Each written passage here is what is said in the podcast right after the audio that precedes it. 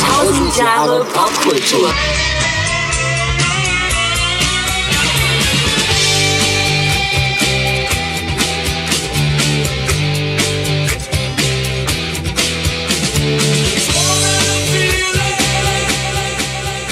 Herzlich willkommen Zu 1000 Jahre Pop Kultur. mit dem heutigen Thema.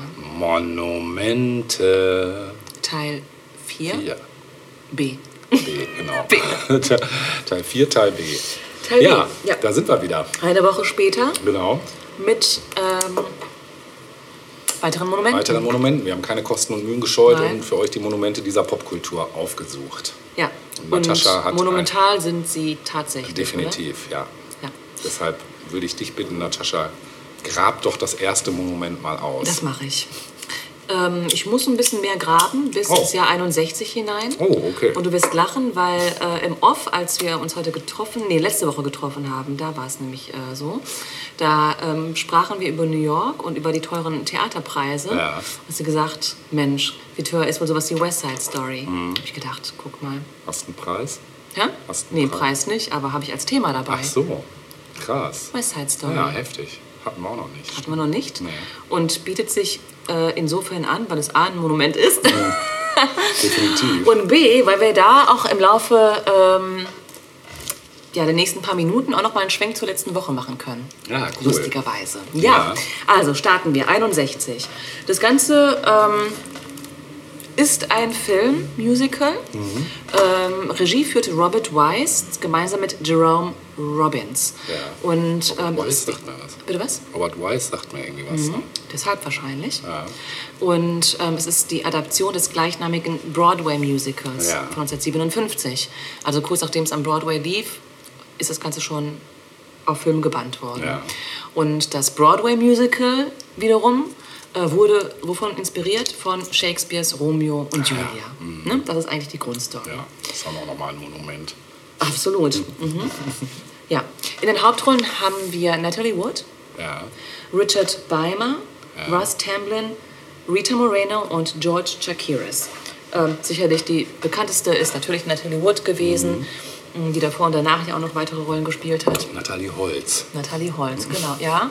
Auch tragisch ja auch ums Leben gekommen. Ist sie? Aber wir kennen sie auch aus, ähm, denn sie wissen nicht, was sie tun zum Ja. Beispiel, ne, neben James Dean und so weiter. Tun nicht, was sie wissen. Auch das manchmal, genau. Ja. Äh, interessant war aber damals, dass ähm, es ist ein Musical, entsprechend wird auch gesungen, Ja. ne? ähm, dass aber sie großteils alle nicht selbst gesungen haben, sondern das äh, gab es ja häufiger früher, ne? dass dann Profi. Profis genau dann die Stimmen geliehen haben. Ja.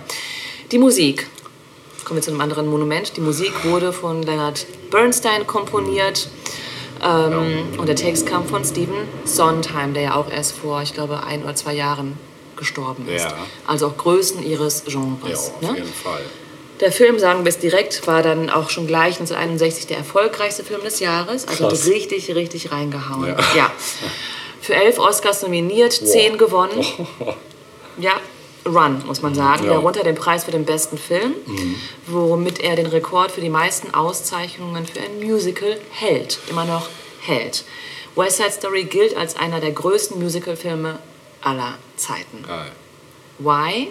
Let's see. Ja, let's see. Let's see. Please show. Allein schon der Beginn. Ha- Hast du den Film äh, gesehen? Ich habe ihn gesehen, Mhm. aber auch ewig, also ich glaube, ich war Kind. Mit Oma. Ja, richtig. Wahrscheinlich. Genau. Oma hatte einen guten Geschmack, muss man Oma sagen. hatte, ja, ja. Also bei Oma habe ich wirklich einige Monumente sehen können. Ja. Ja. Ja. Auch Ben Hur zum Beispiel. Bitte was? Das ist ja auch ein Monument. Ben Hur, ach, absolut, ja. Ein, ähm, Mon wie, sagt, wie nannte man das? Monumentalfilm. Monumentalfilm, genau. richtiger Monumentalfilm. Muss eigentlich auch noch mal kommen. Eigentlich schon. Bringen wir sicherlich auch noch mal. Ja. Der Film beginnt direkt mit Bildern, die bis heute modern wirken, ne, muss Ja. man sagen. Also ähm, es beginnt mit einer Kamerafahrt von oben aus der Vogelperspektive über die Stadtteile New York Cities. Es gibt keine Musik, nur diese stille Kamerafahrt und im Hintergrund hört man ein Pfeifen. Also oder wie auch immer. Ne? Zum so fröhlich nicht, weil es ist ja eher ein Drama. Ja. Ne? Eher so ein, ah, was kommt da wohl, Pfeifen? Ja. Gibt's auch, ne? Horch, was kommt von draußen? Ja, Pfeif. Rollerie und so. Genau. Ähm, Irgendwann hält dann die Kamera und zoomt auf einen Sportplatz in einer runtergekommenen Gegend in der Upper West Side. Der Zoom geht auf eine Gruppe cooler Jungs, die dort sitzen und ähm, die mit den Fingern schnipsen. Warte, mit der anderen Hand kann ich es besser. Genau. Nur, dass ich es irgendwie cooler mache. Nicht so, nicht so, ähm, ja, genau. Also, ne? Und eine Musik setzt ein. Und es wird klar, mit diesen Jungs ist nicht zu spaßen. Ja. Eine andere Gruppe cooler Jungs stößt hinzu. Und das äh, merken wir sofort, das bedeutet Stress. Clash of Clans. Rivalen sind dort zugange. Ja. Und es beginnt das, was sich für ein Musical gehört. Es wird durch die Straßen getanzt. Immer noch ohne, äh, ohne Text oder, oder so. Ne? Äh, sie tanzen und man merkt, okay, da ist gerade irgendwie so eine Art Gang-Rivalität am Gange. Ja, eine Bandenrivalität. Und es sind tolle Kameraeinstellungen. Das muss man wirklich sagen. Also dieser Film, das Highlight dieses Films ist vor allem auch zu Beginn. Also das ist absolut unwiderstehlich toll, wirklich. Und der erste, richtige, Dia- der erste richtige Dialog tritt erst ab der 15. Minute ein. Oh, ne? Also wirklich, man muss sagen, Sich Zeit 15 gelassen. Minuten, ja, genau. Aber Spannung auch, weil Ja. man fragt sich, was passiert da? Was ist da los zwischen diesen Jungs Weißt du, irgendwie? in Ne? welchem Film der Dialog noch später einsetzt? Wann? 2001. Oh, stimmt. Ja, Nach siehst du, einer auch ein Monument, ne? Ja. ja. ähm, diese 15 Minuten, äh, diese 15 Minuten Stille werden gebrochen durch einen, wie soll es anders sein, durch einen Cop, der die beiden Banden stellt. Und Cop-Killer. ähm, Cop Killer nicht, nein, aber ja, genau. Killerkopf. Also es ähm, taucht eben ein Kopf vor, der die, der die beiden Jugendbanden quasi zur Rede stellt. Und wir merken, es, es geht hier um ein Viertel und um zwei Jugendbanden. Wir haben einmal die Jets, das sind weiße arme Jungs. Äh, ihr Anführer ist Riff. Und wir haben die Sharks, das sind arme Puerto Ricaner. Und ihr Anführer ist der Bernardo. Bernardo. Ja, die Jets fordern die Sharks zu einem Kampf auf nach dem nächsten Tanzabend, der bald stattfinden soll. Und ähm, dafür braucht der äh, Jet-Anführer Riff neben seinen anderen Jungs auch seinen besten Freund Tony, der inzwischen aber ehemaliges Bandenmitglied ist. Tony hat inzwischen einen Job und arbeitet in Docs Drugstore. Tony will nicht kämpfen, spürt aber, dass beim Tanzabend irgendwas Besonderes passieren wird in seinem Leben. Irgend, irgendwas, irgendwas wird passieren. Hat er im Urin. Urin, genau, ja. Und in der Welt der Sharks, auch in die blicken wir, da gibt es Bernardos Freundin Anita und Bernardos jüngere Schwester Maria. Anita. Ja, äh, diese Anita ist ein bisschen cooler, definitiv cooler. Und Maria ist 18 und bereitet sich auf diesen Tanzabend. Beide bereiten sich auf diesen Tanzabend vor. Und Maria ist äh, total aufgeregt, weil es das erste Mal ist, dass sie ausgehen darf. Und sie freut sich sehr. So, ähm, dann kommt eben auch der Tanzabend und beide Gruppen und ihre Freundinnen weigern sich, sich zu vermischen. Also die eine auf der einen Seite, die andere auf der anderen Seite. Das ist irgendwie, man merkt, da ist einfach irgendwie Spannung. Ne? Alle tanzen auf ihren Seiten. So, und tatsächlich kommt dann doch Tony, also er kommt nicht um zu kämpfen, sondern er kommt so ein bisschen aus ähm, Pflichtgefühl seinem alten Kumpel Riff gegenüber. Und ähm, ja, als er Maria sieht, ist es um ihn geschehen. Ähm, die Lichter verändern sich im Raum, die Tanzen gehen auseinander. Er sieht Maria und er verliebt sich sofort. Maria geht es genauso. Und ähm, Bernardo merkt das aber und unterbindet jede Annäherung sofort. Nee, Das geht nicht klar, ne? So. Okay, und ähm, während des Tanzabends äh, schlägt dann Riff ähm, den, den Rivalen sozusagen ein Treffen um Mitternacht vor, bei dem er sich dann mit Bernardo die Regeln für den Kampf ähm, überlegen will, der eben anstehen soll. Also äh, wird mit Fäusten gekämpft, wird mit Messern gekämpft, mit Waffen, wie auch immer. Sie sagen, sie werden auf Messer verzichten, sie werden nur ihre Fäuste benutzen. Also so fair ist man dann auch schon. Ne? Äh, Maria wird nach Hause geschickt. Ja, Anja findet das überhaupt nicht cool. Die sagt, äh, Bernardo sei überfürsorglich gegenüber äh, Maria und das würde sich nicht mehr, ähm, sei nicht mehr angemessen. Einfach Maria ist jetzt 18 und es ist jetzt auch mal gut. Ne? So. Ähm, ja, und ähm, kurz danach wird dann auch schon direkt, ähm, natürlich haben wir in der Zwischenzeit auch schon einige ikonische Songs dieses äh, Musicals hören können. Und dann folgt auch schon der nächste Song, nämlich Amerika, Amerika, kennst ja, du vielleicht ja, auch noch, klar. ne? Genau.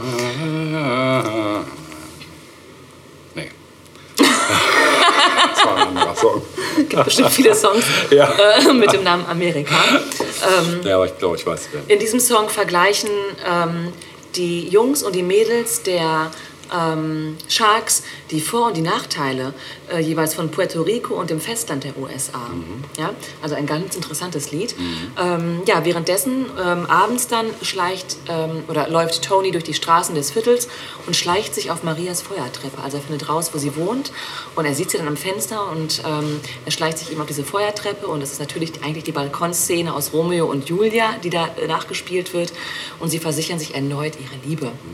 Ja, ähm, später am Abend ähm, vereinbaren dann die Banden für den nächsten Abend eben diesen Showdown unter dem Highway. Also da soll es dann äh, um, zu diesem Bandenkampf kommen. Und äh, Maria erfährt am nächsten Tag, dass das eben bevorsteht und will natürlich nicht, dass ihr Tony kämpft. Ne? Sie will überhaupt nicht, dass da zwei Gangs gegeneinander kämpfen. Also was soll das? Und ähm, Anita ist auch diejenige, die ahnt, dass die heimliche Beziehung der beiden nicht gut ausgehen wird. Also sie, so, ja. Okay. ähm, das soll erstmal zum Film, zum Plot gewesen sein. Ne? Ich könnte mir denken, dass viele von euch auch den Film kennen, aber vielleicht auch lange nicht gesehen haben, ebenso wie du, Helge. Ja, ich ne? auf jeden Fall. Ja. Ja. Interessant finde ich, der Film wurde teilweise in einem Viertel gedreht, in der West Side, in der Upper West Side, das es heute nicht mehr gibt. Und zwar im Viertel San Juan Hill. Sagt ihr das was? Nee. Nein. Verloren, vergessen. Krass. Eine untergegangene Welt wie Atlantis, muss man sagen. Ja, Verlieren, verloren, vergessen, verzeihen. ja. Äh, San Juan Hill war tatsächlich ein, tja, ein runtergekommenes Viertel ähm, und sollte oder wurde dann auch Ende der 50er Jahre demoliert, Oh. ähm, weil es einfach so runtergekommen war. Ja. Und es wurde geräumt und stattdessen wurde dann Anfang der 60er das Lincoln Center. Ach, Das kennst du. Ja, genau, dahin gebaut. Ja. Also das Kultur Kulturzentrum Lincoln Center for the Performing Arts. Ja. Mhm. Ähm, das kennt man und ähm, in vielen Szenen dieses Films kommen original Trümmerhaufen vor, weil das gerade im Umbruch war, dieses Ah, Viertel. Ne? Und da wurde dann auch gedreht teilweise. Ja. Ähm, das Musical hat Evergreens hervorgebracht, Mhm. Tonight, America, Maria, Somewhere, Ja. I Feel Pretty, um mal die größten zu nennen. ja, also kennt man ne, alle. Hier alleine fünf genannt, die allesamt absolute Evergreens Ja, sind. stimmt. Ja. Und zur gleichen Zeit, irgendwo entfernt, hörte der kleine Steven Spielberg als Kind den Original-Soundtrack zum Film, den seine Eltern gekauft hatten. Er lernte alle Lieder auswendig und sang sie gerne beim Abendessen. Ja, und er wusste, eines Tages muss er die Story von Maria und Tony umsetzen. Und 60 Jahre später, 2021, war es dann soweit und sein Remake Krass. kam auf die großen Filmleinwände Ja. dieser Welt. Ja, zum Glück. Ne? Spielberg letzte Woche schon Ja. aufgeführt. Ich habe extra natürlich West Side Story nicht erwähnt, weil Ja. ich wusste, ich werde es heute noch mal erwähnen. Sehr gerne erwähnen, weil es ein absolut gelungenes Remake ist. Mhm. Und ähm, ich glaube, ich hatte es irgendwann auch schon mal kurz erwähnt, dass ich das als absoluten Pflichtgucktermin empfinde, diesen Film, sich nochmal anzugucken äh, aus den Händen von Steven Spielberg. Ja. Ähm, das Setting ist das gleiche, ähm, San Juan Hill. Allerdings, auch da sieht man, also ähm, interessant ist, es gibt ein paar Unterschiede, es gibt ein paar Ähnlichkeiten. Ne? Ähm, oder äh, viele Dinge, die natürlich identisch sind. Aber gerade dieses Viertel und wie er das nochmal aufgreift, also im Hinblick auch darauf, du hast auch irgendwann den Begriff Gentri Gentri Gentrifizierung genannt, ähm, dass es hier natürlich auch passiert. Also Ja. ein alteingesessenes, wenn auch sehr runtergekommenes Viertel wurde komplett aufgelöst und was Neues wurde dahin gebaut. Und ähm, die Folgen solcher mh, krassen Umbrüche innerhalb einer Gesellschaft, ähm, glaube ich, wissen wir heute viel mehr einzuschätzen als damals noch. Und das nutzt Steven Spielberg. Also er baut viel um diesen Plot herum, dass ähm, hier eine Gruppe benachteiligter, armer Leute quasi weg muss, um Platz für was Neues zu schaffen. Also diese, dieser, dieser Umbau findet immer wieder irgendwie Platz auch in seinem Remake. Ja.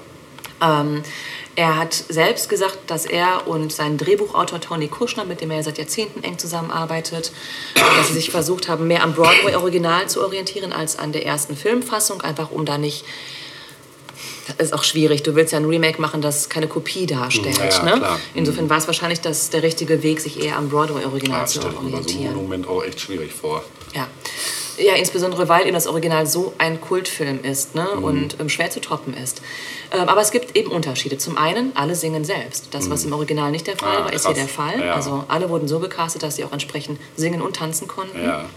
Und natürlich auch Schauspielern. Ähm, alle Rollen der Puerto Ricaner wurden von Latinoamerikanern besetzt.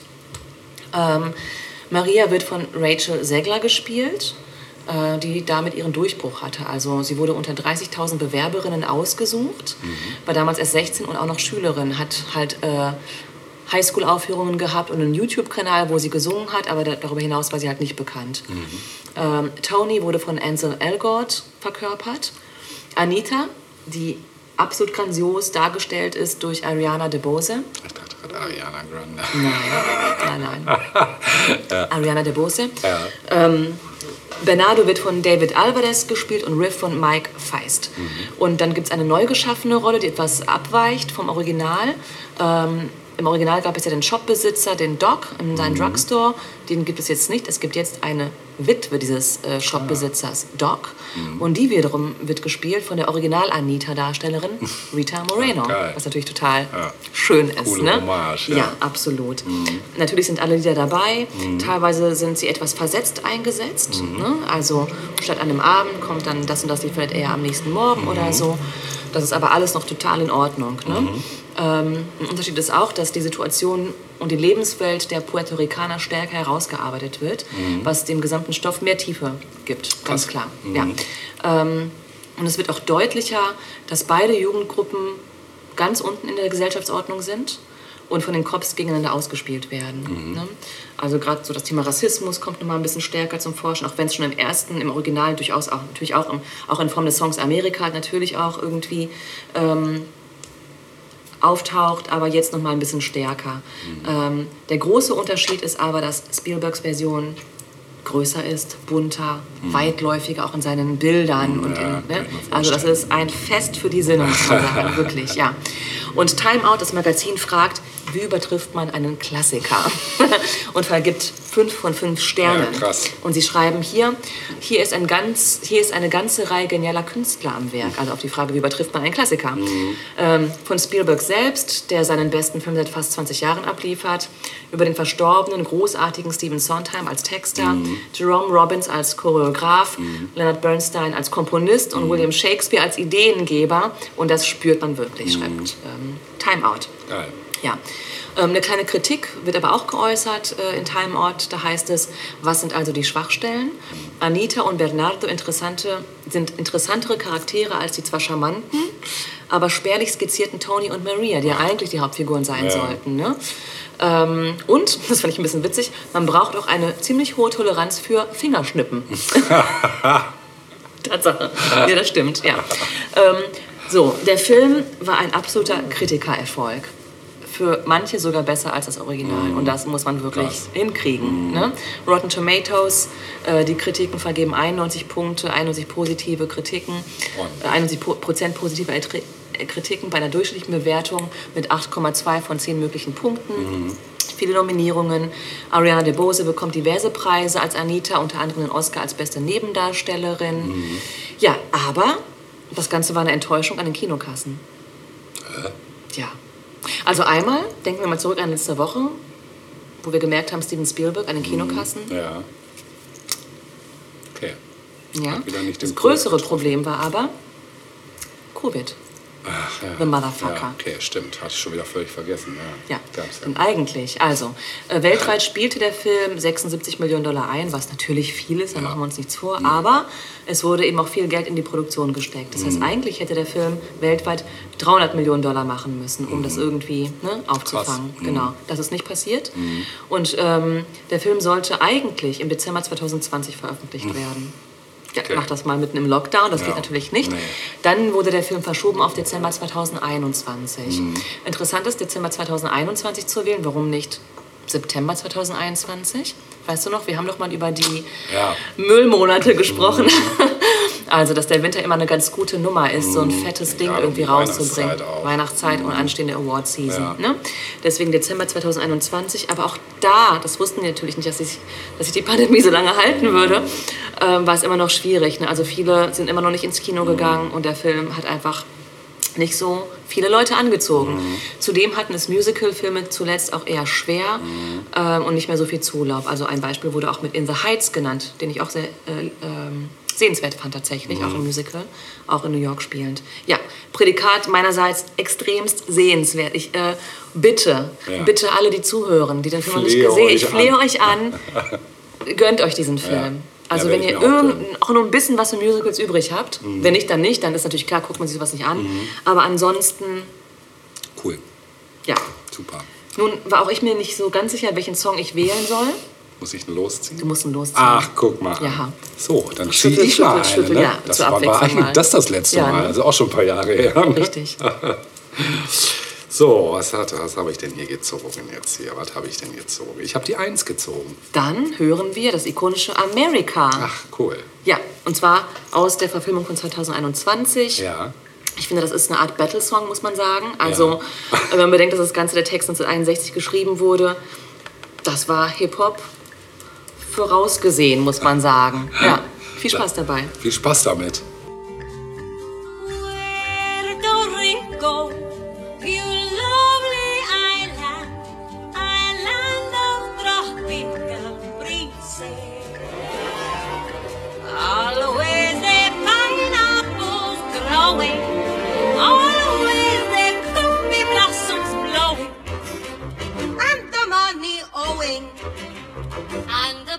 Babies crying, and the people trying. I like the island Manhattan. I know you do. Smoke on your pipe and put that in. I like to be in America. Okay, by me in America. Everything free in America. Por small fee in America. Buying on credit is so nice. One look at us and they charge twice. I have my own washing machine. What do you have though to keep clean? Skyscrapers bloom in America. Cadillacs zoom in America. Industry boom in America. Twelve in a room in America. Lots of new housing with more space. Nosotros salen in our face. Better get rid of your accent. Life can be bright in America. If you can fight in America. Life is alright in America. If you're all white in. America,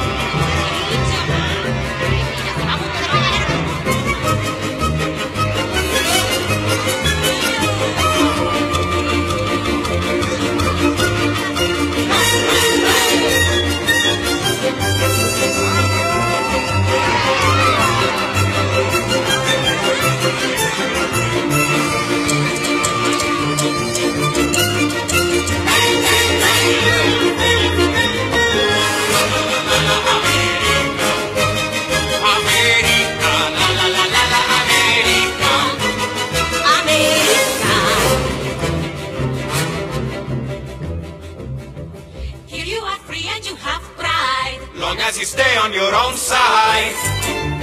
Free to do anything you choose. Free to wait tables and shine shoes.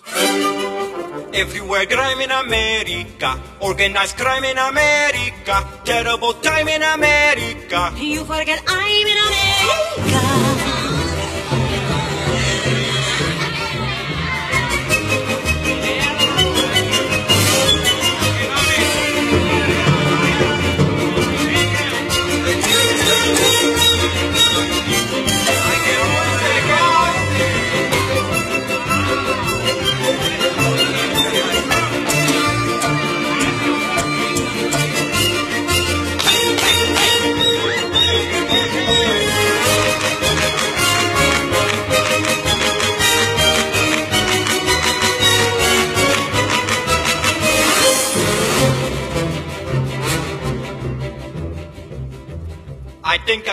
San Juan. I know about you can get on. Bye bye. Everyone there will give big cheer. Everyone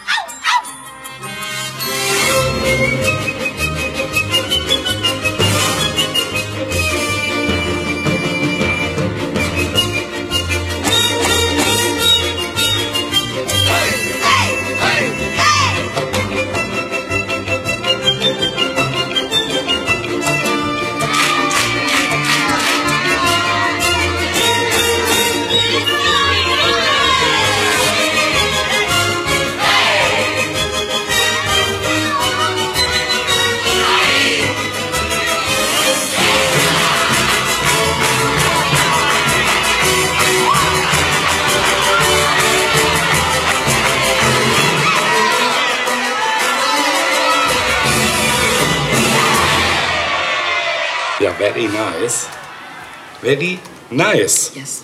Wir kommen, nein, wir springen nochmal 20 Jahre weiter zurück. 41? 40, um genau 40? zu sein. Ja, und kommen zu einem weiteren absoluten Filmmonument. Aus dem Jahre 40.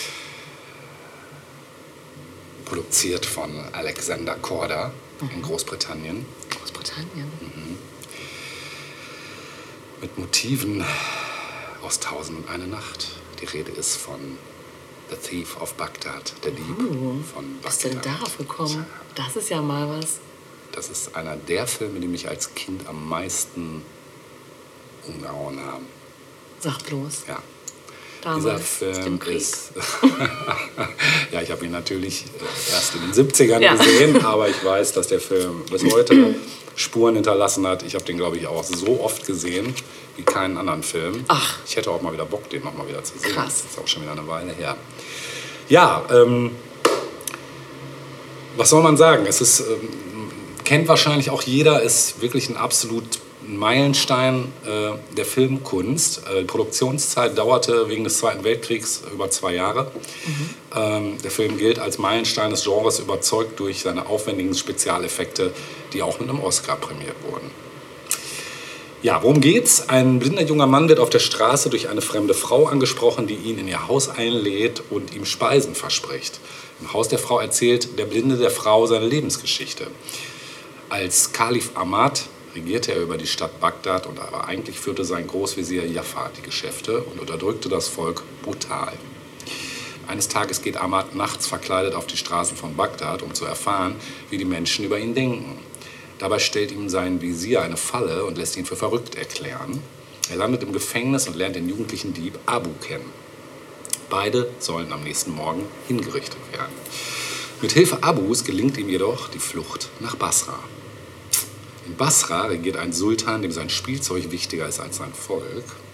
Eifersüchtig versteckt und verschleiert er seine wunderschöne Tochter vor jedem Mann und lässt deshalb jeden umbringen, der sie zu Gesicht bekommt. Eines Tages erblickt Ahmad die Prinzessin zufällig und verliebt sich natürlich sofort in sie. Er schleicht sich heimlich in den Garten des Palastes und versteckt sie auf einem Baum. Dort trifft er auf die Prinzessin, die sich auch sofort in ihn verliebt. Am nächsten Tag taucht Jafar, der sich inzwischen zum Kalifen von Bagdad ernannt hat, in Basra auf und schenkt dem Sultan ein neues Spielzeug, ein fliegendes Pferd. Als Gegenleistung soll die Tochter des Sultans seine Frau werden. Die Prinzessin verabscheut allerdings Jafar und flieht verkleidet auf ihrem Pferd aus dem Palast. Währenddessen werden Ahmad und Abu im Garten dann gefangen genommen und dem Sultan vorgeführt. Jafar fühlt sich bedroht und benutzt deshalb seine magischen Fähigkeiten. Nimmt Ahmad sein Augenlicht und verwandelt Abu in einen Hund. Die Prinzessin wird von einem Sklavenhändler gefasst und an den Sultan verkauft. Als sie den Palast betritt, fällt sie in einen tiefen Schlaf, auf den sie nur durch die Anwesenheit Ahmads wieder erweckt werden kann. Hier endet die Erzählung des blinden Ahmad gegenüber der fremden Frau, wobei er nicht ahnt, dass es sich bei ihr um Jaffas Agentin Halima handelt. Ahmad wird von Halima zur Prinzessin geführt und erlöst sie aus ihrem Schlaf. Die Prinzessin muss entsetzt feststellen, dass ihr Geliebter nun blind ist. Jafar entführt die erwachte Sultanstochter auf sein Schiff, segelt davon, entdeckt den verzauberten Abu als Hund an Bord und lässt ihn in den Ozean werfen. Jafar offenbart der Prinzessin dann, dass der Fluch um, Fluch um Amads Blindheit nun gebrochen werden kann, in dem Augenblick, in dem sie sich von ihm umarmen lässt. In ihrer tiefen Liebe zu Ahmad lässt die Prinzessin das emotionslos durch den erregten Jafar geschehen. Ahmad, der gerade als Bettler im Hafen Geschichten erzählt, bekommt auf einmal leuchtende Augen, was seinen Zuhörern, die das bemerken, als höchstes Wunder erscheint. Die Schwärze von seinen Augen weicht, einen kurzen Nebelschleier und er kann auf einmal wieder sehen. Der an Land geschwommene Hund Abu bekommt, sich triefend nass schüttelnd, seine menschliche Gestalt wieder, noch die Leine um den Hals. Ahmad, der diese Ereignisse und ihre Bedeutung dann erkennt, verfolgt mit Abu in einem kleinen Segelboot den verhassten Magier.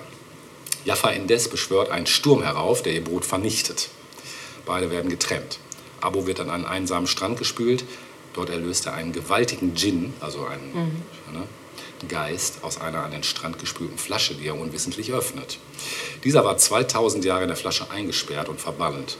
Zunächst will der Riesengin Abu wie ein Insekt zertreten. Dieser lockt ihn jedoch mit einer List wieder in die Flasche und lässt ihn erst erneut heraus, nachdem der Djinn ihm im Namen des Herrschers alle Geister schwört, ihm nichts anzutun. Außerdem wolle er Abu obendrein noch drei Wünsche erfüllen. So bekommt der ausgehungerte Abu als ersten Wunsch Bratwürste, wie sie seine Mutter zu machen pflegte. Dann fliegt ihn der Djinn zu einem Palast auf dem höchsten Gipfel des höchsten Berges der Welt. Dort wird das allsehende Auge, ein magischer Kristall, aufbewahrt und Abu bezwingt eine Monsterspinne und erlangt den Kristall. In diesem sieht er, wie Ahmad in einem zerklüfteten Gebirge klettert und lässt sich vom Djinn als zweiten Wunsch dorthin bringen. Mehr möchte ich erstmal nicht sagen. Ihr merkt schon, das Ganze ist eine turbulente Reise und es ist von Anfang bis Ende eine turbulente Reise einfach. Es ist, sind diverse Märchen aus Tausend und eine Nacht hier zusammengeführt worden, was das Ganze halt unheimlich cool macht. Ich meine, ich kenne von Tausend und eine Nacht kennt man so die Klassiker, wie Aladdin und die Wunderlampe, das ist natürlich mit dem Flaschengeist ähm, und diese ganzen Geschichten und es ist einfach so cool, schön erzählt, dann eben wie das in der Zeit üblich war, Technicolor. Ne? Also es ist einfach so ein, wirklich so ein, auch so ein Fest für die Sinne, der Film. Kann man nicht anders sagen. Ja, ähm, der Dieb von Bagdad eröffnete in den Kinos zu fast ausschließlich äh, positiven Kritiken. Ähm, Bosley Crowther schreibt im New York Times vom 6. Dezember 1940, es sei neben Fantasia, also von Walt Disney, der verführerischste und, verführerischste und wundersamste Film des Jahres. Die großartigen Farbszenen alleine würden den Film schon zu einer großartigen Unterhaltung machen. Ähm, doch auch das Szenenbild, die Spezialeffekte und die darstellerischen Leistungen seien überzeugend. Die guten Kritiken halten übrigens bis heute an. Äh, Bei Rotten Tomatoes besitzt der Dieb von Bagdad basierend auf 25 Filmkritiken eine positive Bilanz von 100% mit einer Durchschnittsbewertung von 8,9 Punkten. Witz, Fantasie, Action und für die damalige Zeit brillante Tricks in einem zeitlosen Märchenfilm, der den Zauber von Tausend einer Nacht vorzüglich eingefangen hat. Ja, das schreibt das Lexikon des internationalen Films. Dann schreibt Roger Ebert, den haben wir auch schon öfters gehabt. Dieser Film aus dem Jahr 1940 ist eine der großen Unterhaltungen. Er erhöht das Herz. Obwohl der Film so viele Regisseure hatte, darunter Michael Powell, zwei Cordas und Menzies, scheint es die Arbeit einer Vision zu sein, offenbar die von Corda. Es verbleibt einer der größten Fantasy-Filme auf einer Stufe mit Der Zauberer von Oz. Einen dieser Filme zu sehen bedeutet zu sehen, wie das Kino jegliche in den 90er, 1930ern gelernte technische Kunst einband und sie dazu benutzte, zauberhafte Visionen zu erstellen. Heute, wo schwindelerregende CGI-Effekte, die Queasy Cam oder hektische Schnittfolgen das Kino mehr in Richtung Videospiele rücken, erlebt man die Schönheit von Thief of Baghdad mit Trauer ja, Ende der, neun, äh, Ende der 80er entstand eine Restaurierung dann vom Dieb äh, von Bagdad, an der auch Martin Scorsese beteiligt war. Es sei der erste Film von Powell und Pressburger gewesen, den er damals im Fernsehen in Schwarz-Weiß gesehen habe und habe ihn nachhaltig geprägt. Scorsese schreibt in seinem Guck Vorwort... hast du was mit ihm gemeinsam, ne? Endlich. Scorsese schreibt in seinem Vorwort zur Powell und Pressburger Biografie Arrows of Desire, es brauchte eine lange Zeit, bis ich realisierte, dass alle Filmemacher aus meiner Generation den Dieb, als, den Dieb von Bagdad als formativen Einfluss erinnerten. Wenn du den Film heute gegenüber Francis Ford, Francis Ford Coppola erwähnst, wird er sofort anfangen, Sabos Lied aus dem Film zu singen. I want to be a sailor, can't you understand it? Das ist. Ja, er ging mit vier Nominierungen in die Oscarverleihung 41 und gewann gleich drei, nämlich beste Kamera, beste Ausstattung und beste Spezialeffekte. Und ein weiterer Nominierung fiel in der Kategorie beste Filmmusik. Genau. Ähm, ich hatte erst überlegt, ob ich was aus dem Film spiele, aber ich dachte mir, nein, ähm, wir nehmen mal etwas zeitgenössisches. Ähm, wir hatten lange keinen Trap bei uns. Das stimmt. Ne? Und da dachte ich mir, wir spielen den Track Magic Flute. Der, passt, äh, der, spiel, der passt thematisch, weil er einfach das Orient-Thema hier ganz klar drin hat von der Formation Take 5. Hören wir jetzt Magic Flute. Und natürlich ganz heißer Gucktipp für alle, die den Film noch nicht gesehen haben. Ich kann ihn euch nur ans Herz legen. Du hast ihn noch nicht gesehen, ne? Doch, aber ich fand ihn, ähm, ich habe gerade mal äh, Fotos drauf rausgesucht. Und ich fand ihn, glaube ich, unheimlich tatsächlich. Ja, der war auch ne? Genau, also ja, ja. das ist. Ähm, Der ist schon. mit so Riesen und so. Ja, und auch mit dieser Spinne und Ja, dieser nein. Göttin. Und Ja. Ja, ist schon, also ist schon auch gruselig zwischendurch. Ja. Aber ich finde die Mischung einfach fantastisch und der hat, Im wahrsten Sinne des Wortes. ja, ne? wirklich. Ja. Also ich meine, also ich glaube, es ist so die Definition von Fantasy-Film, kann Mhm. man sagen. Ist so, alle anderen, die danach kamen, müssen sich daran messen. Das ist ein Wort. Ist ein Wort. Ja. Und jetzt zur magischen Flöte. Viel Spaß.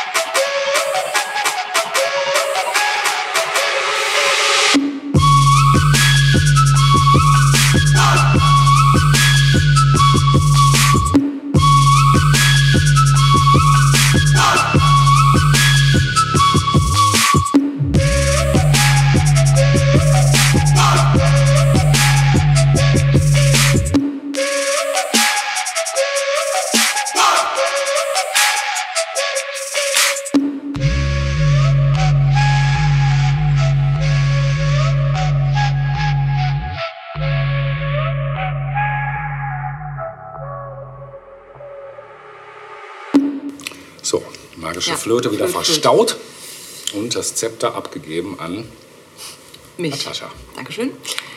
Frage. ja, Was ist der bekannteste Zebrastreifen der Welt? Abbey Road Zebrastreifen.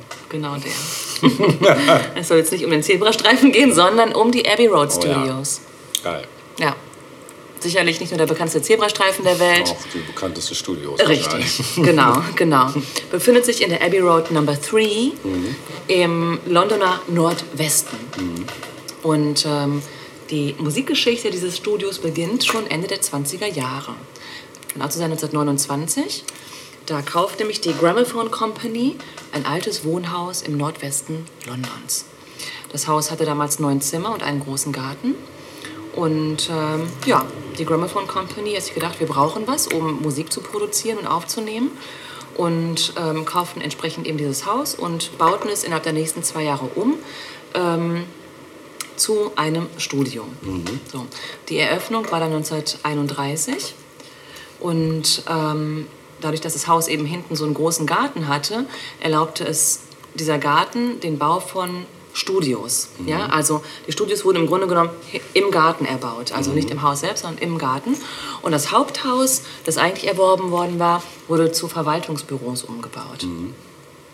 1931 dann, ähm, kurz vor der Fertigstellung der Studios, fusionierte die Gramophone Company mit Columbia und es entstand EMI. Ach, krass, ja. Electric and Musical Industries. EMI, wie die Sex Pistols gesungen haben. ja, und das Studio nahm seinen Betrieb auf. 1936 zum Beispiel nahm der Cellist Pablo Casals als erster die Cello-Suiten Nummer 1 und 2 von Johann Sebastian Bach auf.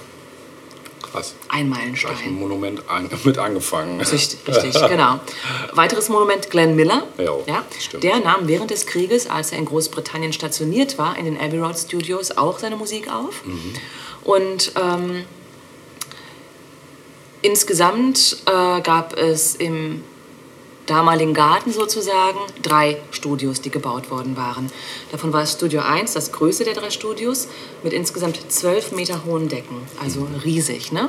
Und es war vor allem für Klassikaufnahmen bestimmt. Ähm, das zog sich dann eine ganze Weile, also Klassik war halt immer noch voll das Ding so. Ne? Und ähm, ja, bis dann Ende der 50er Jahre ein junger Typ namens Cliff Richard Ach, Riff Klitscher. ja, mit seiner äh, Band The Drifters, die Ja. später The Shadows hießen, Ja, genau. äh, dort seine Debütsingle Move It im Studio 2 I aufgenommen like to hat. move it. Ja, nein, der Cliff war eher von anderer Natur, oder? ja. Ja, aber er mochte es auch, sich zu moven, also so ist es nicht, Ja. ne? Genau, ja. Ähm, die Single gilt tatsächlich als eine der ersten authentischen Rock'n'Roll-Singles außerhalb der USA. Ah, Ja, krass. The Cliff. Ja. Ja. Und äh, von da an wurde Studio 2 der Abbey Road Studios zum Zentrum der britischen Pop- und Rockmusik. Also das war so der Startschuss. Krass. Mhm. In den 60ern hatten wir dann Künstler wie die Hollies, Gary and the Ja. Pacemakers, The Zombies, Little Richard Ja. und so weiter, die äh, allesamt ähm, dort Sachen aufgenommen haben in Studio 2. Mhm. Es war dann aber ein Vertragabschluss 1962, der die Abbey Road Studios für immer mit einer Band verbinden würde. Denn EMIs Parlophone-Label äh, in Person des Produzenten George Martin nimmt nämlich die Beatles unter Vertrag. Und ja, von da an ist nichts mehr so, wie es mal Nee. war. Nein. Ähm, die Beatles hatten bisher bei Polydor in Deutschland einige Aufnahmen als Backing-Band gemacht. Und ähm, ja, Martins erste Aufnahmesession, nachdem er eben die Jungs äh, bei Parlophone unter Vertrag genommen hatte, äh, mit den Beatles war am 6. Juni 62 in den EMI Recording Studios, die erst später in Abbey Road Studios umbenannt wurden. Ne? Also damals war alles noch EMI Recording Studios. Unter anderem wurde da an dem Tag Love Me Do aufgenommen. Ah, krass. Ja. Ähm, Lieb mich tu. Bitte was? ja, genau, lieb mich tot. Genau. Ähm, ähm, ja, George Martin ähm, gefiel allerdings Pete Bests Schlagzeugspiel nicht so. Hm, Das weiß ich. Ja. Und auch die restlichen Beatles waren nicht mehr begeistert von Best. Tja, aber doch nicht der Best. Der war nicht der Best, nur second best only, ja. Und wurde dann auch entsprechend bald durch Ringo Starr ersetzt. Ja, allerdings mochte George Best den Humor der Jungs und hat sich irgendwie gedacht, das, das könnte was werden. Ne? ähm, dabei überlegt er noch zu Beginn, also wie Produzenten da man noch so drauf waren, auch heute ja teilweise noch in bestimmten Genre der Musik, Ja. dass eben ja, dass wie so ein Puzzle zusammengelegt wird. Du siehst gut aus, du wirst der Sänger, du kannst das ganz gut, du machst das und der Rest macht das und das, weil, keine Ahnung. Ne? Und auch das hatte George Best zuerst vorgehabt, weil er sich überlegt hatte, ob er John oder Paul zum Leadsänger der Beatles machen sollte. Ja, krass. ähm, dabei waren die beiden eigentlich ein eingespieltes Team und waren damals schon beide irgendwie Frontmänner. Ja, ne? ja. Genau. Ähm, beschloss dann aber, dass die beiden die Hauptrolle teilen sollten wie bisher. Und Er sagt hier, plötzlich wurde mir klar, dass ich sie so nehmen musste, wie sie waren. Was eine neue Sache war. Ich war einfach zu konventionell. Ja, ja die Beatles nahmen zwischen 1962 und 1970 in den Abbey Road Studios 190 ihrer insgesamt 210 Lieder mit George Best auf. Also die wirklich, ne, die allermeisten ihrer Lieder wurden dort eben aufgenommen. Und ähm, obwohl Let It Be das letzte veröffentlichte Album der Beatles war, wurde es vor dem Album Abbey Road aufgenommen. Ne? Und Abbey Road war also ähm, das letzte Werk der Beatles 1969, äh, das sie dann eben dort aufgenommen haben und das sie passenderweise nach der Straße benannt haben, die ihre musikalische Heimat gewesen ist. Also eigentlich auch, ja, Ja. Schluchz, genau. ähm, es war Ian Macmillan, der das Coverfoto des Albums auf dem Zebrastreifen mit den Jungs vor den Studios schoss. Und seitdem ist es ein Wallfahrtsort für Beatles-Fans. Ne? Ähm, ja, nicht nur, dass das Studio selbst Weltruhm erlangte durch die Beatles, auch das Studio selbst wurde in den acht Jahren des Beatles-Erfolges verändert. Ähm, zum Beispiel gab es zuvor, also vor den Beatles sozusagen, ähm, maximal dreistündige Sessions, also drei Stunden Session und dann wurde auch dicht gemacht erstmal. Bei den Beatles war es aber so, dass sie oft ganze Nächte mit ihren Aufnahmen dort verbrachten. Ne? Also es wurde eine Art zweites Zuhause für die Beatles. Ähm, dann ähm, trugen zum Beispiel die Toningenieure zuvor formelle weiße Kittel, Kittel, Kittel, Kittel und irgendwann dann nicht mehr. Also auch das haben die Beatles irgendwie auf, weil es einfach so eine entspannte Atmosphäre plötzlich wurde. Ne? Das war einfach eine experimentelle und künstlerische Atmosphäre, die die Beatles damit reingebracht haben. Ja, 1976 war es dann letztlich so, dass der Name EMI Studios endlich zu Abbey Road Studios auch offiziell verändert wurde. Ähm, die Abbey Road Studios wurden natürlich auch für andere Sachen genutzt. Ne? Also ab Mitte der 60er schon am Walt Disney, die Walt Disney Music Company, äh, Sachen für ihre Filme in den Abbey Road Studios auf. Ähm, technisch gesehen waren Abbey Road Studios auch immer mit vorne dabei. Also die Ingenieure ähm, haben stetig an Neuerungen gearbeitet. Ne? Ähm, dann in den 70ern ähm, haben Pink Floyd zum Beispiel Dark Side of the Moon dort aufgenommen oder auch Wish You Were Here. Außerdem han- haben andere große Bands wie Blur, Massive Attack, Oasis, Radiohead, Nick Cave bis zu aktuellen Künstlern wie Adele und Ed Sheeran das Studio für sich genutzt. Und ähm, Was da wohl ein Tag kostet in dem Studio. bitte was? Was da wohl ein Tag kostet in dem Studio. Kann man ja mal herausfinden. Ne? Ähm, jedenfalls, das alles fand immer in Studio 2 statt. Also all diese großen Rock- und Popgrößen haben immer in Studio 2 Mhm. aufgenommen. Was war aber eigentlich mit Studio 1 letztlich. Ne? Also zu ist groß für eine Band, oder? Genau, zu groß für Bands, Mhm. weil es ja eigentlich für Klassikaufnahmen genutzt werden sollte, aber die war nicht mehr so angesagt. Ne? Und ähm, die klassische Mu Musik litt halt einfach auch darunter. Ne? Ähm, entsprechend wurde das Studio also kaum noch genutzt, sodass dann irgendwann sogar Musiker und Techniker anfingen, es als Fußball- und Badmintonplatz zu nutzen. Stell dir das mal vor, in den Pausen. Ja. und so konnte es natürlich nicht weitergehen. Ne? Nein. ja. Aber ähm, schnell wurde dann eine neue Nutzung für äh, Studio 1 gefunden, nämlich Filmmusik. Ne? Filmmusik, die eben, eben auch noch Klar. mit großen Orchestern ja auch gemacht wird und Ja, so weiter. Perfekt, ja. Ab 1981 war es eigentlich dann nur noch für Filmmusik genutzt worden, unter anderem, und das war auch so der Auftakt, die Jäger, des verlorenen Schatzes. Also die Filmmusik wurde dort äh, aufgenommen. Herr der Ringe, die Soundtracks wurden dort aufgenommen. Harry Potter, ebenfalls Abbey Road Studios. Ne? Und ähm, ja, Studio 1 wurde über die Jahre technischen Neuerungen angepasst, ebenso Studio 3. Studio 2 blieb aber, was den Raum betrifft, unverändert. Also bis heute ist es so, wie die Beatles es hinterlassen haben. ja, lediglich der Kontrollraum wurde verändert. Ja. Äh, ansonsten ist es exakt so, wie es seit 1957 dort ist, Krass. als nämlich die berühmte Treppe hinzugefügt wurde. Und ja. die nehmen auch immer auch noch auf Bande auf. Oder machen die beides wahrscheinlich, ne? Das kann ich dir nicht sagen. Es gibt aber ähm, unser Freund Rick Beato. Ja. Ähm, ne? YouTube können wir auch gerne verlinken. Das werde ich sicherlich verlinken. Ja. Der hat nämlich vor kurzem eine Sendung aus den Abbey Road Ach, cool. Studios äh, gemacht, wo Ja. er endlich auch Zutritt haben durfte, weil das ist gar nicht so einfach, Nee, weil nee. dort wird immer noch aufgenommen natürlich. Ja, das ist immer noch ein ja. Arbeitsplatz. Das ist eins der Studios, die immer noch sehr frequentiert sind. Genau. Das heißt, einfach mal so da rein, das geht Nee. halt auch nicht. Ne? Der hat es aber geschafft und da geht es auch viel um Technisches. Also da werden auch mal die Kontrollräume gezeigt und ähm, Mhm. Cool. genau, also das werden wir auf jeden Fall verlinken. Ja. Ähm, ja. Ähm, seit 2010 sind sowohl die Road Studios als auch der Zebrastreifen davor denkmalgeschützt und gelten als nationales Kulturerbe Ja, Großbritanniens. Zu Recht. Zu Recht. Zu ja. Recht, ne? Auf jeden Fall. Darf man denn den Zebrastreifen benutzen? Oder? Das sicherlich schon noch, aber du dürfst den jetzt nicht irgendwie übermalen oder nein, so. nein, Ne? nein, so weit wollen wir ja nicht gehen. Genau. Aber ich wollte nur wissen. Wenn man was für die versteckte Kamera plötzlich so, ne? Kommt so ein Team hin, das das übermalt. gibt auch ein paar sehr lustige Memes ne, mit dem Abbey Road Mhm. Zebrastreifen. Genau. Aber auch die Studios selbst dürfen nicht großartig bauwerklich verändert werden. Ah, Das ja. ist jetzt geschützt, ne? Genau. das ist cool. Genau. Weil äh, tatsächlich war es so, dass die irgendwann nicht so einen guten Run hatten und mit finanziellen Problemen zu kämpfen hatten. Ja. Und dann hat aber der Staat gesagt, Moment mal, das muss so bleiben, wie es ist. Es darf Mhm. jetzt nicht irgendwie an Spekulanten gehen und so weiter. Ja. Der derzeitige, fand ich auch witzig, der derzeitige erste Chief Creative Advisor der Abbey Road Studios ist kein geringerer als Nile Rodgers. Ach, Ja. krass. Witzig auch, Ja. oder? Genau. Genau, der. Genau der, ja. Und Nile Rodgers sagte, seit Lustigerweise komme ich zu dem nachher auch noch. Ach, lustig, das ist ja richtig äh, toll. ähm, der sagte dazu, zu seinem Job, seit ich das erste Mal I Want to Hold Your Hand von den Beatles gehört habe, träumte ich von der Abbey Road. Vergessen Sie all das Üben, um, um, um in die Carnegie Hall zu kommen. Ich wollte in die Abbey Road. da ist er jetzt halt heute auch, ne? Genau.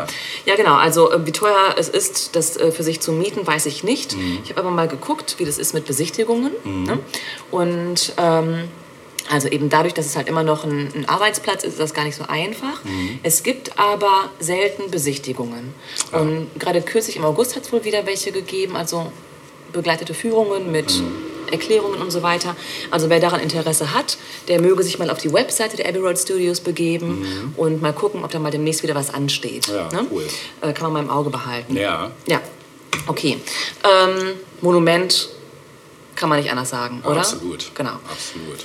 Nun müssen wir natürlich auch was von den Beatles spielen. klar. Wir wollen was von den Beatles Ja, spielen, ist ja müssen. klar. Ne?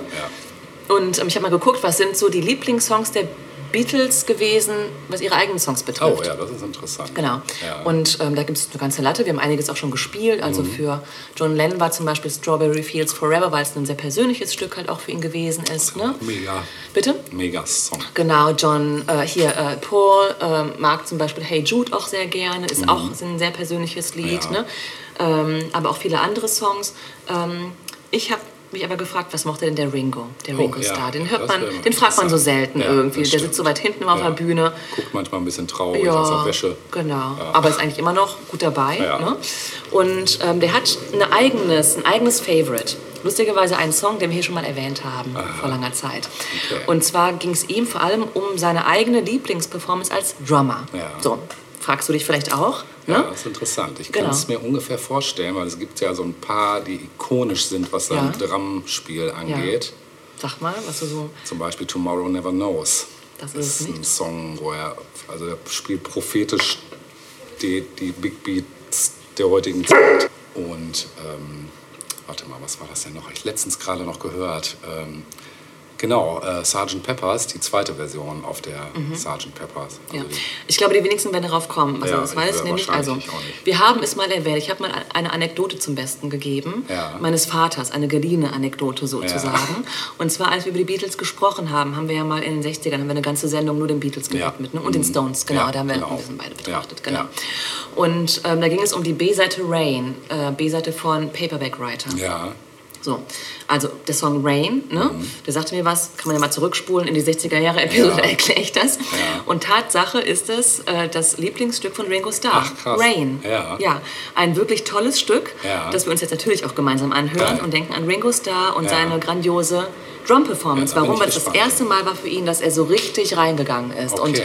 alle Freiheiten genutzt hat, die ihm begeben waren als. Drummer. Ja, ich bin sehr gespannt, weil ich glaube, den Song kenne ich vielleicht, aber die ich bin mir wenigsten nicht Augen sicher. haben, genau. Ja. Mhm. Ja. Viel Spaß mit Regen.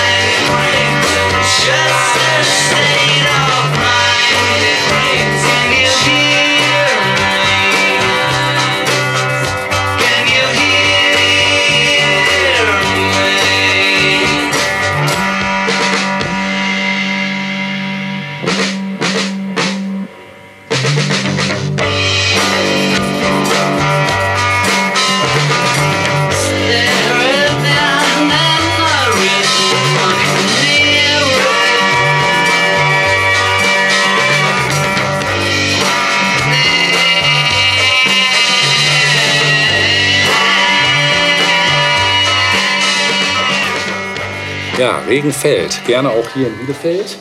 Dafür sind wir berühmt. Ja, absolut. Genau. Wir gehen vom Regen jetzt äh, ähm, gehen wir rein. Ich möchte eine Lanze brechen für die gute alte Video-Arcade, für Videospiele. Es soll kurz um die Geschichte von Mhm. Cool. Videospielen Ja. gehen. Ich hatte schon mal Nintendo hier erwähnt in der Monumente-Folge. Diesmal soll es aber nicht um Ninte- Nintendo gehen, sondern um Spiele im Allgemeinen, Mhm, die ja in den 80ern ihren Siegeszug angetreten Auch in haben. Deutschland? Ja, Aha. ja, weltweit. Schieß mal los. Mhm. Arcades wird hier kaum noch jemand ein Begriff sein, weil die klassische Arcade gibt es hier nicht mehr. In Amerika ist das auch sehr ausgedünnt, aber es gibt schon noch welche. Erstaunlicherweise, wo wir sowas heute noch viel haben, ist im südlichen Teil von Europa, nämlich in Italien zum Beispiel. In Italien gibt es noch unheimlich viele Arcades. Ich glaube auch in Amsterdam, dass ich das noch in den 90ern gesehen habe. Holland auch. Holland Ja, ist so ein Land, also Niederlande definitiv. Es gibt immer noch so ein paar, äh, in Deutschland gibt es Spielhallen, aber da gibt es dann mehr Geldspielautomate. anderes, ne? Ja, das hat eigentlich nichts damit zu tun. Ja. Das war früher mal gemischt. Es gab in den klassischen Spielhallen immer Bereiche mit Videospielen und Flippern und dann eben den Bereich Geldspiel, Billard und hast du Mhm. Ja, nicht gesehen. ja. Mittlerweile ist es nur noch Geldspiel, Ja. nur noch Glücksspiel. Sucht. Genau. Und äh, es ist halt leider traurig. Ja. Aber ähm, wo du eben Stranger Things noch angesprochen hast, Ja, da haben wir ja auch genau. ne, ein großes einen großen Bereich, der sich dem Ganzen widmet. Wir haben diese ganze Ästhetik irgendwie, die halt auch so ganz typisch ist. Mhm.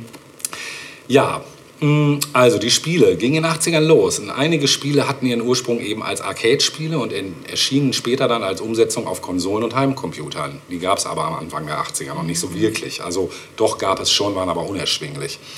Und äh, die goldene Ära der Arcade-Spiele dauerte bis Mitte der 80er Jahre ab. 84 wurden dann beim Bau von Spielautomaten teilweise schon 16-Bit-Prozessoren eingesetzt. Also das ist natürlich im Vergleich zu heute auch noch ein Witz. Aber los ging das Ganze in den 80ern halt mit 8-Bit-Spielen. Ne? Und ähm, besonders verbreitet waren das Nintendo Entertainment System, das hatte ich schon mal erwähnt, das 86 in Deutschland erschien und das ab 87 in Deutschland angebotene Sega Master System. Beide Konsolen brachten jeweils eigene Spiele und Spielfiguren mit. Und die frühesten Geräte mit 16-Bit-Technologie, das war dann die vierte Generation, erschienen ab 87, in Deutschland erst 1990. Zu Beginn der 80er äh, weiterhin verbreitet waren dann oft die älteren Konsolen, insbesondere die Atari 2600. Und äh, das war so die erste Generation, kann man sagen, mit so Spielen wie Pong, ne, wo man einfach nur zwei Schläge hatte und der Ball so, oder Pac-Man und solche Sachen halt. Ne. Die zweite Generation äh, war dann ColecoVision, sagte mir gar nichts, von 82 und der Atari 5200. Dritte Generation Nintendo Famicom oder eben auch das Nintendo Entertainment System und das Sega Master System dann 87 und die vierte Generation dann ja, 8 bis 16-Bit äh, Geschichten, PC Engine, Sega Mega Drive und Nintendo Super Nintendo Entertainment System, SNES. Hinzu kamen dann Handheld-Konsolen, also Konsolen, die man mit sich rumtragen konnte. In den 80ern. Ja, das früheste Gerät da war auch aus dem Hause Nintendo, hatte ich auch schon erwähnt. Game Watch hatten wir sogar früher. Das waren so kleine LCD-Spiele, hatte mein Vater irgendwie mitgebracht aus dem Jahr 1980. Dann kam das Atari Lynx, das war dann schon Ende der 80er, das war auch 8-Bit, äh, war schon auch ein größeres äh, Handheld-Gerät. Und zuletzt, äh, nicht zuletzt, aber der bekannteste natürlich der Game Boy aus dem Jahre 89, in Deutschland dann eben 1990. Parallel dazu gingen in den 80ern eben die Computer los. Der erste, den es gab, war 80 der Commodore VC20. Nicht besessen. Dann kam 81 Texas Instruments äh, mit einem Rechner. Kennt heute keiner mehr. Sinclair kam danach, kennt auch keiner mehr. Und wohl der bekannteste äh, Vertreter seines Zeichens war 82 dann der Commodore 64. Den hatten wir damals auch. Den gab es dann irgendwann mal im Aldi. Ich weiß nicht mehr, was er gekostet hat. Er war schweineteuer, also verglichen mit heute. Und ähm, also ich finde das immer so interessant, weil in meiner Familie spielte das Ja, null. gar keine Rolle, Überhaupt keine Ja. Rolle. Aber ich erlebe es immer wieder, dass es in anderen Familien eine Rolle spielte. Und kam das dann von den Eltern? Also wenn du sagst, Nee. dein Vater brachte sowas manchmal nach Hause? Oder? Also diese Handheld-Konsolen, die hatte mein Vater mitgebracht, über irgendwelche Arbeitskollegen. Die haben ja damals in der GAD AVA, das war Zulieferer für verschiedene Supermärkte, gearbeitet. Und da hatten die natürlich immer Einkäufer in verschiedenen Bereichen. Und einer war eben auch für den Bereich Spielzeug zuständig. Und Der kam dann manchmal so mit technischen Innovationen ins Haus. Der Rechner war tatsächlich, weil wir das natürlich mitgekriegt haben, weil Freunde äh, darüber sprachen und das war natürlich Thema auch in Zeitungen, in Zeitschriften, war das irgendwann, dass jeder irgendwie so ein Ding haben wollte. Und dann Also es war wirklich in meinem Freundeskreis überhaupt nicht irgendwie. Auch bei meiner Schwester nicht in ihrem Mhm. In unserem schon, Freundeskreis, glaube also- ich. Ähm, das einzige Computermäßige, was mein Vater gerne gehabt hätte, wäre ein Schachcomputer gewesen. Ja, das war damals das auch voll das große Ding. auch, ne? ja, stimmt. Aber es war auch, wie du schon sagst, unerschwinglich irgendwie dann. Konnte ne? man auch nicht bezahlen, Genau, genau. ja. Ja, dann kam der Atari XL 82 raus und der Apple IIe 83. Das waren natürlich Geräte, die konnte auch damals schon keiner bezahlen. Also Apple schon damals Mhm. Ja. sich immer hervorgetan mit extremen Preisen. Aber ein Vater von einem Schulfreund hatte so ein Apple II und das war Der natürlich bestimmt immer- heute noch. ja, Apple. Das Ding ist äh, ja. Ja. unzerstörbar. Ne? Auch ikonisch von der Form. Ja, dann gab es noch den Amstrad, das war 84 und von Schneider, äh, also Schneider Amstrad war eins, ne? Ah, okay. genau, ja auch Stereoanlagen und so ein Zeug gebaut.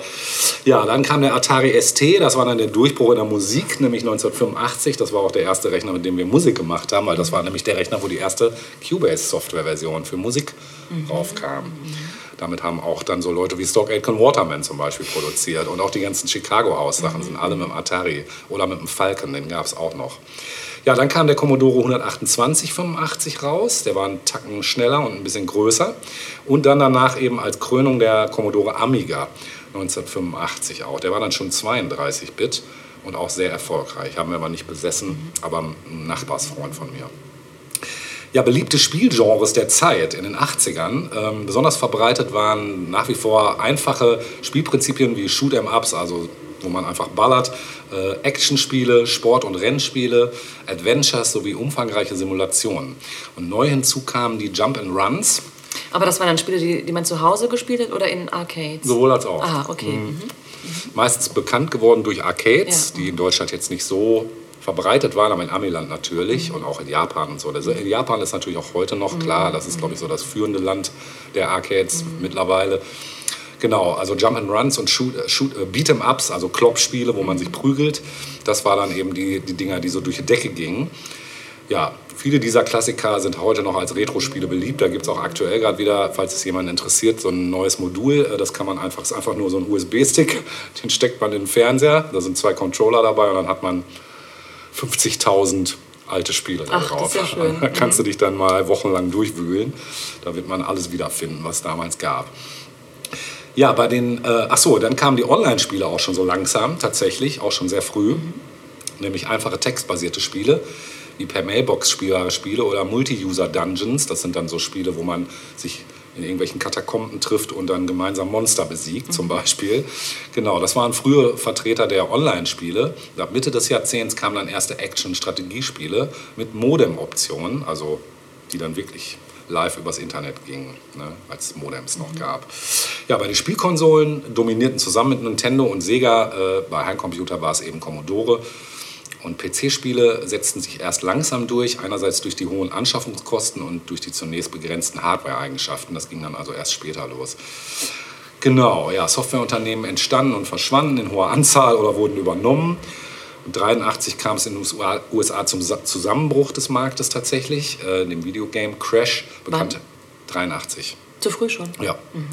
Bekannte Publisher waren neben der äh, genannten beispielsweise Acclaim Entertainment, Accolade, Activision, Bugbyte, Lucasfilm Games, äh, übrigens wirklich äh, von, von- Lucasfilm, das waren auch mit die geilsten Spiele damals, und Ubisoft, die es bis heute noch gibt. Mhm. Ja, Arcade-Spiele kosteten damals in Deutschland in der Regel. Was war, was war der Grund für den Crash? Äh, wahrscheinlich war, ja, das kommen wir jetzt noch zu, Ah, ja. weil äh, das Problem war nämlich einerseits, dass es natürlich auch viele Raubkopieren gab. Also es war, Mhm. man muss dazu sagen, für so äh, Plattformen wie C64 war es überhaupt kein Problem, Spiele zu cracken, so nannte man das, sodass die quasi, dass du die überspielt hast, Mhm. Ah, ja. einfach auf eine Diskette und die dann weitergereicht hast. Und das hat sich verbreitet wie ein Lauffeuer. Ne? Und äh, ja, in, wenn man jetzt in eine, eine Spielhölle gegangen ist, damals kostete ein Spiel eine Mark, ne, so Flipper und Videogames, alle das gleiche. Allerdings konnten die Aufsteller Schwierigkeitsgrad und Anzahl der Leben einstellen. Also das war dann immer je nach Spielhalle unterschiedlich. Außerhalb Deutschlands waren die Kosten nämlich oft niedriger. Ja, bei den Heimcomputern waren zunächst Cartridges und Kompaktkassetten die üblichen Datenträger tatsächlich. Und ab 83 kosteten kommerzielle Spiele für Heimcomputer bis zu 89 D-Mark. Und da sind wir tatsächlich heute mit Euros günstiger. Denn wenn du heute ein Spiel für eine Playstation kaufst, was neu rauskommt, dann zahlst du irgendwas zwischen 60 und 70 Oh ja. Euro. Ja. Ne? Mhm. Genau. Ja, für Konsolen hier auch zwischen 70 und 140 D-Mark tatsächlich. Alternativ wurden Spiele selbst programmiert oder äh, Programmausdrucke aus Büchern oder Zeitschriften abgetippt. Das hat man damals, war ein Sport. Ach, das ist ja ja, cool. ja, da konntest du dann deine eigenen Spiele äh, dir gerade mal abtippen.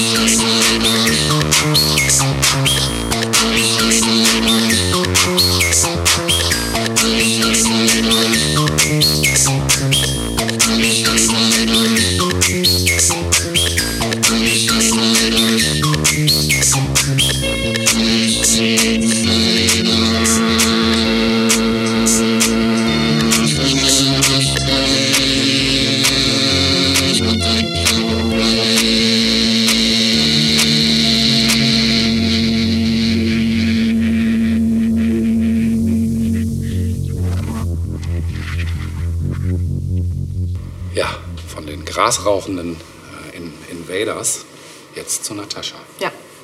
Frage. Ja. Was machte man in seiner Kindheit und Jugend, wenn wir jetzt mal so sagen, dass sich die irgendwann in den 70ern, 80ern und 90ern abgespielt hat, Mhm. kurz vor dem Urlaub? Mit den Eltern zum Beispiel. Für Sachen schon als packen. Erwachsener. Sachen packen.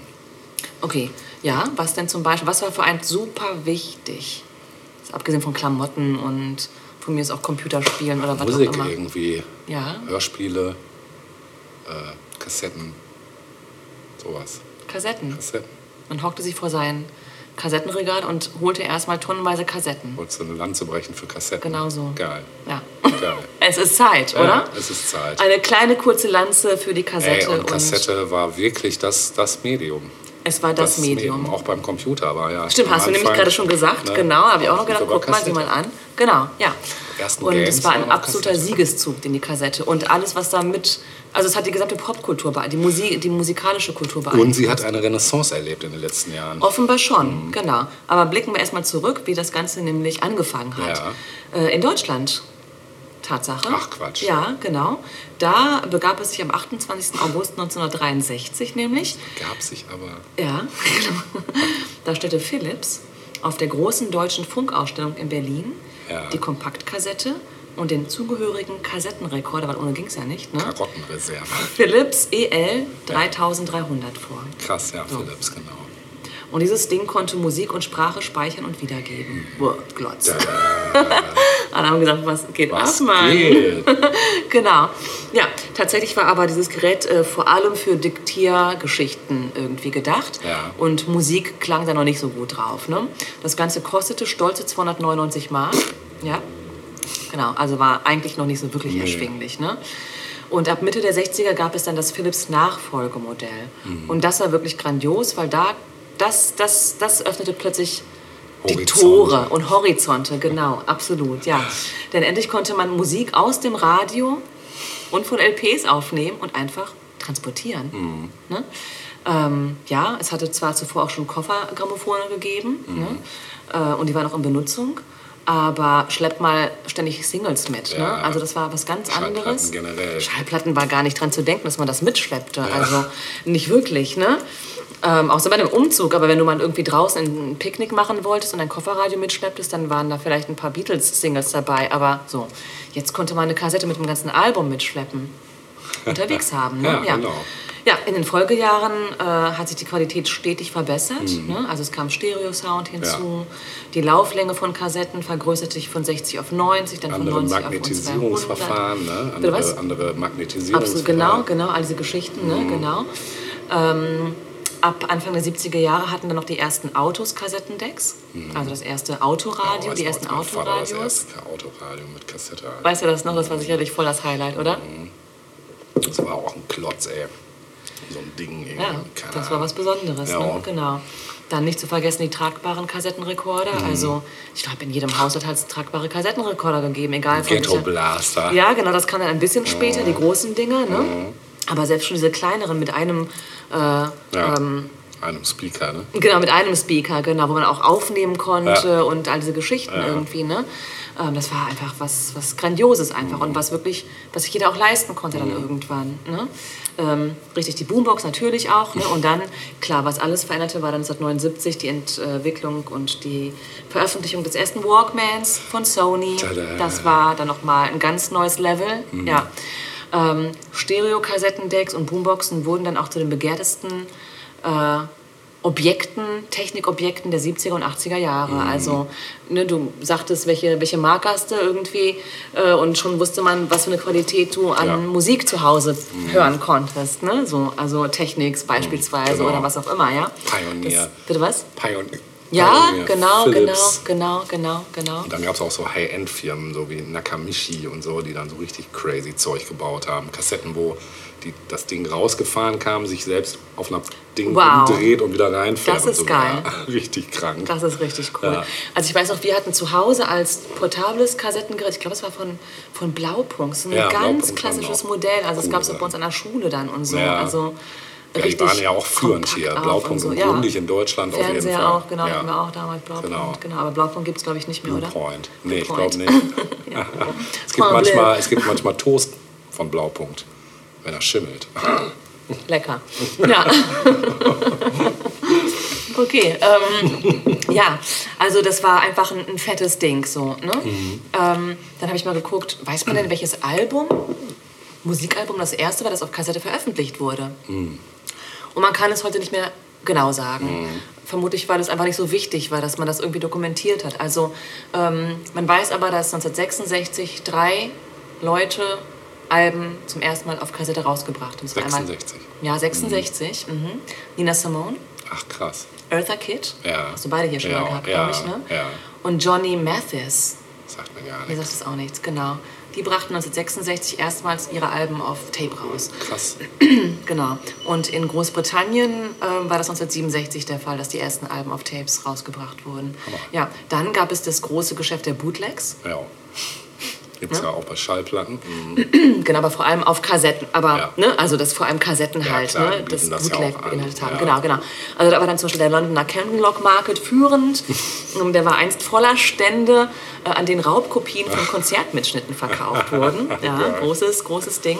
Aber auch anderswo war es populär. Dann fand ich interessant, dass zum Beispiel auch Polen eine leb lebendige und lebhafte Kassettenkultur hatte. Ja. Warum? Weil Alben oft schwer zu kriegen waren. Also Mhm. die waren zwar nicht verboten oder zensiert oder so großartig, aber schwer zu kriegen. Mhm.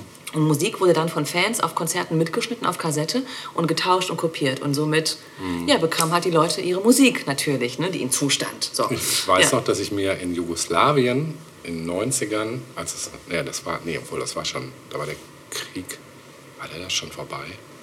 Ich weiß Nach dem nicht. Krieg oder vor dem Krieg? Ja, das frage ich mich gerade. 91 bis 95 war der Krieg, also Also, ja, da muss es kurz danach gewesen sein. Sonic Youth Album auf Tape in Kroatien gekauft. äh, äh, als, ähm, Nein. ah, als Original, genau. Ja, ja, klar. Ja.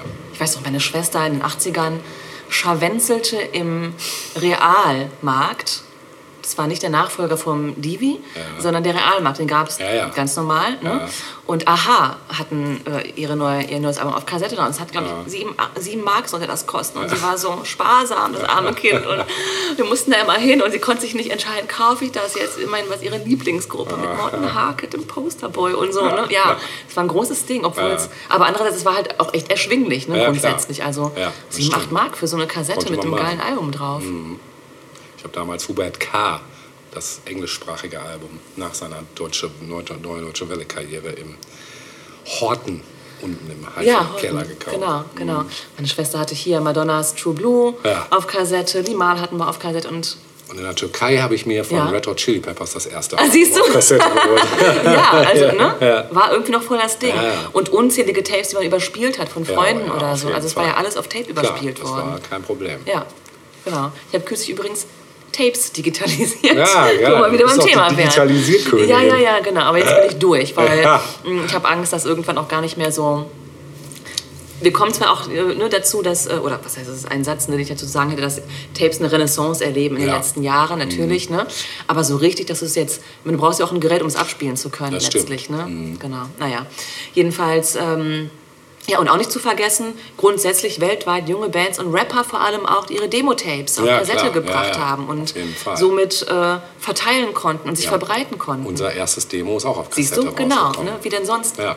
Also das war das Medium. ja. Wenn du kein Studio hattest, Genau. dann war es das. Ne? Genau, ja, wir Genau. hatten ja sogar ein Studio. Also Aber ich meine, wenn du jetzt keinen Zugang zu einem professionellen Studio Genau. hattest, wo du es halt auf CD, ja, oder sowas CD war ja auch konntest. mit, ne? mit Auflagen verbunden. Du Ja. brauchtest eine GEMA, äh, brauchtest eine GEMA-Nummer und all so ein Scheiß. Und hier brauchst du nur einen. Player und ein Tape und Genau. fertig. Genau. Ja. ja.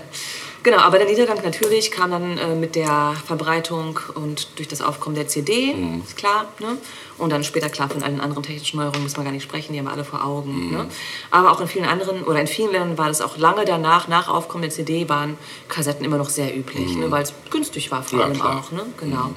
Und ähm, ja, ähm, Musik. Es gibt einen Rapper, der Ja. sich dem richtig gewidmet hat. Äh, nämlich, dass er nämlich seine Musik und sein Radio überall mit dabei haben wollte. Wahrscheinlich als Boombox. 1985 besang es LL Cool J Oh, in Form geil. von I Can't Live Without My Radio. Nice. Das hören wir jetzt. Ja.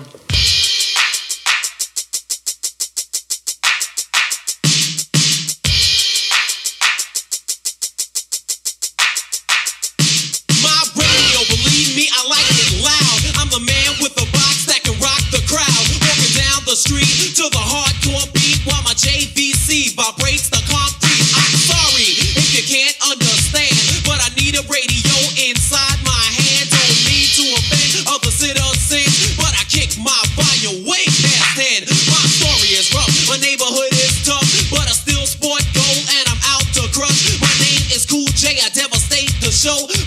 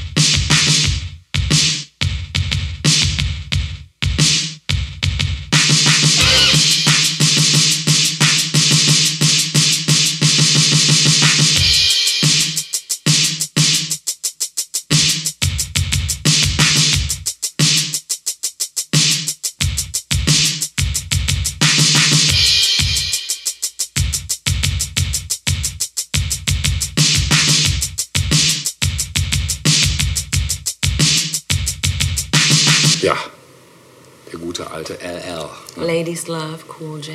Ladies Love, oder? das? Echt? Ja, so steht das. Oder Lip Licking. cool J hat immer sich über seine Lippe geleckt. Dafür war er so bekannt, ja. Weißt du das nicht mehr? Du weißt Dinge, die ich nicht weiß. Ja. Wir kommen zu unserem letzten monumentalen Thema für mhm. unsere Monumentteile 4. Und ich komme zu einem, ja, ikonischen Duo,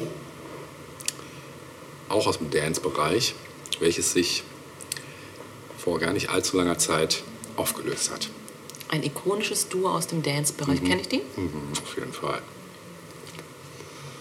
Produzenten oder Interpreten? Sowohl als auch. Produzenten, DJs und Interpreten. Französisch? Ja, richtig. Daft Punk. Natürlich. Die haben wir nämlich noch nicht erwähnt. Nein, das, das kann nicht ja. sein. Ne? Ja, kennt jeder. Brauche ich, glaube ich, so erstmal nicht viel zu sagen. Ähm, French House nannte sich der Stil oder nennt sich der Stil Mhm. und bestand aus Guy Manuel de Homem Christo und Thomas Bangalter. Hey, Bangalter! Ja, beide hatten zuvor in der Rockband Darlin gespielt, bevor sie sich in der Produktion elektronischer Musik zuwandten. Ihren ersten Hit hatte die Band mit der Single Da Funk von 1995. Mega. 97 erschien das mit Kritikerlob bedachte und kommerziell sehr erfolgreiche Album Homework und seit dem Jahr 99 traten beide nur noch mit Roboterhelmen auf und gaben seither auch nur noch äußerst selten Interviews. Und im Jahr 2000 wurde die Single One More Time. Ihr größter kommerzieller Ja. Erfolg, ja leider auch totgespielt. Mm. Das zweite Album Discovery 2001 konnte sich ebenfalls international in Charts platzieren und das Duo produzierte danach noch zwei weitere Studioalben und den Soundtrack zum Film Tron Legacy 2010. Außerdem erschienen die beiden von Daft Punk produzierten Filme Interstellar 5555, The Story of the Secret Star System 2003 und Daft Punks Electroma 2006. Ja, und vor zwei Jahren, im 22. Februar 2021, gaben die Musiker die Auflösung des Duos bekannt. Hm. Ja, mit zwölf Jahren gründete die erste Band Darlin gemeinsam mit Laurent Branko Brankowitz und äh, aktuell Mitglied der Gruppe Phoenix. Und in Großbritannien stieß ihr rockiger Sound jedoch auf Kritik. Ein Journalist der britischen Musikzeitschrift Melody Maker bezeichnet die Musik der Band als Dafty Punk Trash. Auf Deutsch in etwa dämlicher Punk Trash. Was Thomas und Guy später, oder Gui, ich weiß nicht, was, wie man ihn ausspricht, Gui wahrscheinlich, später bei der Namenswahl zu ihrem neuen Projekt aufgriffen. Ja, Branko verließ die Band und Thomas und Gui entdeckten House und Techno für sich und 93 gründeten sie Daft Punk als neues Projekt für ihre gemeinsamen House- und Techno-Produktion.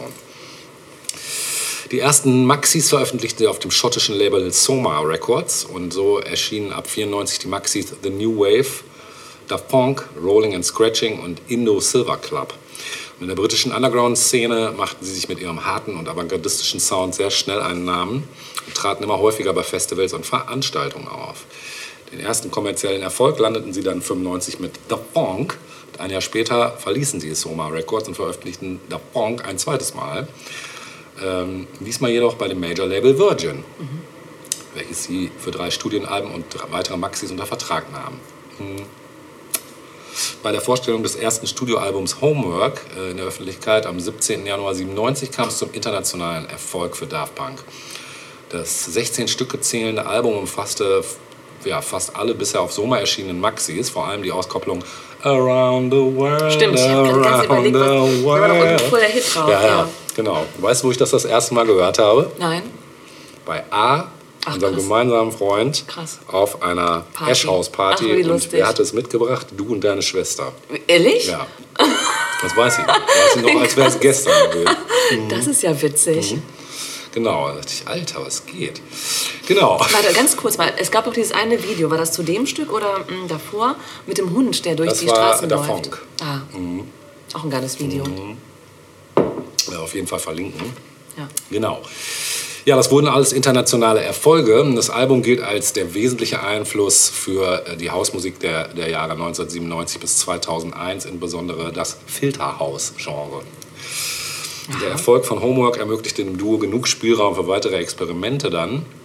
Und nach der Welttournee 97 widmeten sich dann Thomas und Gui verstärkt ihren eigenen Labels, Routé und Cri d'Amour. Ja, Thomas Bangalter veröffentlichte 98 zusammen mit Alan Brax und Benjamin Diamond unter dem Namen Stardust den Erfolg Music Sounds Better With You. nicht schlecht. Ja, das ist zum Beispiel, das kann ich immer noch hören im Vergleich zu One More Time. Das kann ich nicht mehr hören. Ja, Ja, genau. Ähm, ja. Mm, Ich will jetzt gar nicht so weit in die Alben einsteigen. Also Daft Club gab es noch. Das war noch ganz lustig, weil in Sachen Internet ging das Duo dann ziemlich unorthodoxe Wege. In der Zeit, in welcher der Krieg zwischen dem damaligen File-Sharing-Netzwerk Napster und der Musikindustrie tobte, bot Daft Punk nämlich eigene Produktionen und Remixe kostenlos übers Internet an. Und zugangsberechtigt waren die Käufer des Albums Disco Discovery, dem bis Dezember 2003 eine Daft Club-Mitgliedskarte beigefügt war. Die Nutzer konnten sich mit ihrer ID-Nummer die Lieder auf der mittlerweile geschlossenen Seite daftclub.com entweder anhören oder auch runterladen.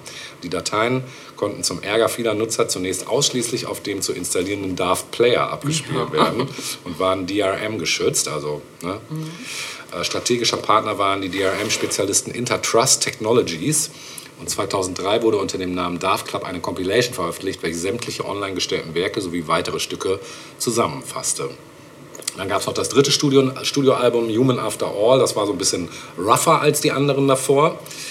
Dann haben sie den Soundtrack zu Tron Leg- Legacy gemacht, der auch fantastisch ist.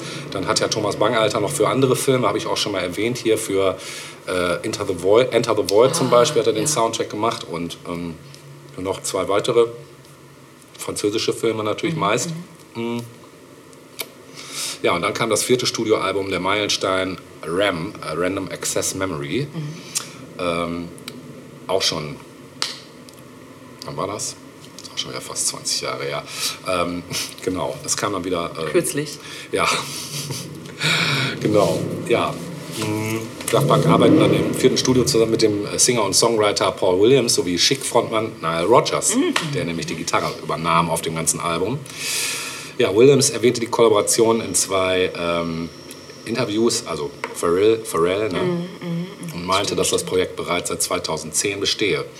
Ja, im Mai 2012 wurde bekannt, dass Giorgio Moroder zusammen mit Daft Punk einen Monolog über sein Leben sowie einen Vocal Booth, der drei Mikrofone von den 60ern bis heute beinhaltet, aufgenommen hat. Und auf Anfrage meinte der Tontechniker, dass die einzelnen Mikros die jeweiligen Lebensabschnitte von Moroder darstellen sollten. Die Nachfrage, ob man den Unterschied denn hören könne, verneinte der Tontechniker, weshalb Moroder nachhakte, warum man es denn so mache, woraufhin er antwortete, dass Thomas Bangalter den Unterschied höre. Krass. Ja. Das wir nie hören. Ja. Chili Gonzalez sagte in einem Interview, dass er mit Daft Punk diverses Material aufgenommen hätte. Ähm, dann waren noch so andere Leute dabei, wie zum Beispiel Panda Bear, äh, kennt man vielleicht auch noch, hat auch, äh, war von Animal Collective einer der Musiker. Und dann halt der Sänger von Strokes, äh, Julian Casablancas, der auch äh, einen Song mit Daft Punk für das Album aufgenommen hat. Das war wirklich so ein, eigentlich so eine Werkschau. Und vor allen Dingen, was halt das Geile war, dass ja, dass die Platte so retro produziert wurde, also nichts mehr mit Samples, sondern es wurde wirklich alles live gespielt und das macht die Platte wirklich besonders. Ich weiß nicht, ob du das Album kennst, äh, lohnt sich wirklich. Also ist so, ja, und danach kam halt auch keins mehr. Also es war dann wirklich auch der Abschluss. Mhm. Ja, eben 2021 veröffentlichte die Band auf YouTube einen Epilog betiteltes Videos mit Ausschnitten aus diesem Elektroma-Film von Daft Punk, das eine Einblendung mit dem Text 1993 bis 2021 zeigt. Hinterlegt ist das Video mit einem Ausschnitt des auf dem Album Random Access Memories erschienenen Musikstücks Touch, äh, das bei Minute 5,4 langsam lauter wird, bis es die Lautstärke des Liedes in der vollständigen Form hat und bei Minute 7,51 abrupt endet. Auf Rückfrage bestätigte ihre langjährige Sprecherin Catherine Frazier die Auflösung, gab aber keine Gründe dafür bekannt. Ja, noch kurz zur Öffentlichkeit und Medien. Daft Punk gehören zu den wenigen Musikern, die es trotz ihrer Popularität äh, erfolgreich geschafft haben, Gesichter aus der Presse fernzuhalten. Und obwohl nachweislich richtige Fotos durch eine simple Suche bei Google zu finden sind, assoziieren die meisten Menschen mit Daft Punk ihre charakteristischen Roboterhelme, welche seit 99 äh, irgendwie immer auftauchten. Und die ersten Helme wurden von der kalifornischen Firma LED FX gefertigt und heute werden die von Ironhead Studios hergestellt und stehen unter dem Copyright des, Studio, äh, des Duos. Nach dem Durchbruch äh, des DJ-Duos Justice, ebenfalls aus Frankreich, habe ich auch schon mal drüber gesprochen, kamen 2007 in französischen und internationalen Internetforen und Blogs immer mehr Diskussionen auf, die sich mit Daft Punks Identität befassten. So stellten viele Fans die Vermutung auf, dass es sich bei Daft Punk und Justice um dasselbe Duo handle. Weiß ich auch noch, kann ich mich noch total daran erinnern. Und Indizien dafür seien vor allem ähnliches Aussehen, gleiches Management und Musikgenre und der Gebrauch von Pyramidensymbolen in Musikvideos von Justice, die Daft Punk ebenfalls oft verwenden. Sind natürlich unterschiedliche Leute. Ne? Haben aber auch viel zusammen gemacht tatsächlich. Ja, ähm, wir haben eine Menge Preise abgeräumt. 2014 Brit Awards in der Kategorie Best International Group, Dance Music Award 2001, DJ Awards 98, Grammy Awards 2009, 2014, ähm, International Dance Music Award 2008 und Swiss Music Award 2014. Also wirklich ähm, in den Olymp auf jeden Fall gehievt. Ja, und jetzt möchte ich abschließend noch ein Stück für, äh, spielen. Natürlich, wir können uns auch schon direkt verabschieden. Und ich möchte mit dem Stück nochmal einen anderen aufgreifen, den ich im ersten Teil erwähnt habe, nämlich Onkel Giorgio. Ja. Wir spielen jetzt natürlich das Stück, was sie mit ihm gemacht haben und was auch über Giorgio geht. Das Stück heißt Giorgio by Moroder. er wird am Anfang ein bisschen erzählen aus seinem Leben. Und äh, Ist es das erste oder das zweite Mikro? Oder das, Ah, hör- das- das hören wir gleich raus. das hören wir gleich Ja. raus. Genau, ihr könnt uns das ja in die Kommentare schreiben, Mhm. was ihr meint, welches Mikro es ist. Und ja, wir sagen Tschüss. Auf Wiedersehen. Bis Bis, zum nächsten bis Mal. wir, wir uns wiedersehen. Genau. Bis wir uns wiedersehen.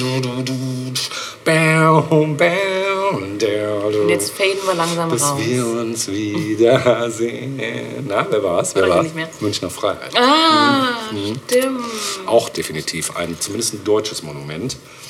Ja, Ja. kannst du beim nächsten Mal Ja, vorstellen. mal Made in Germany ein Monument, um Gottes Willen. Nee, da habe ich ein bisschen Angst vor. Okay, wir sagen Das auch wieder. Das Omen. Auch das, ja. Haut rein Ja. und Bis die Tage. Tschüssikowski. Tschüss. Tschüss. When I was 15, 16, when I really started to play guitar, I definitely wanted to become a musician.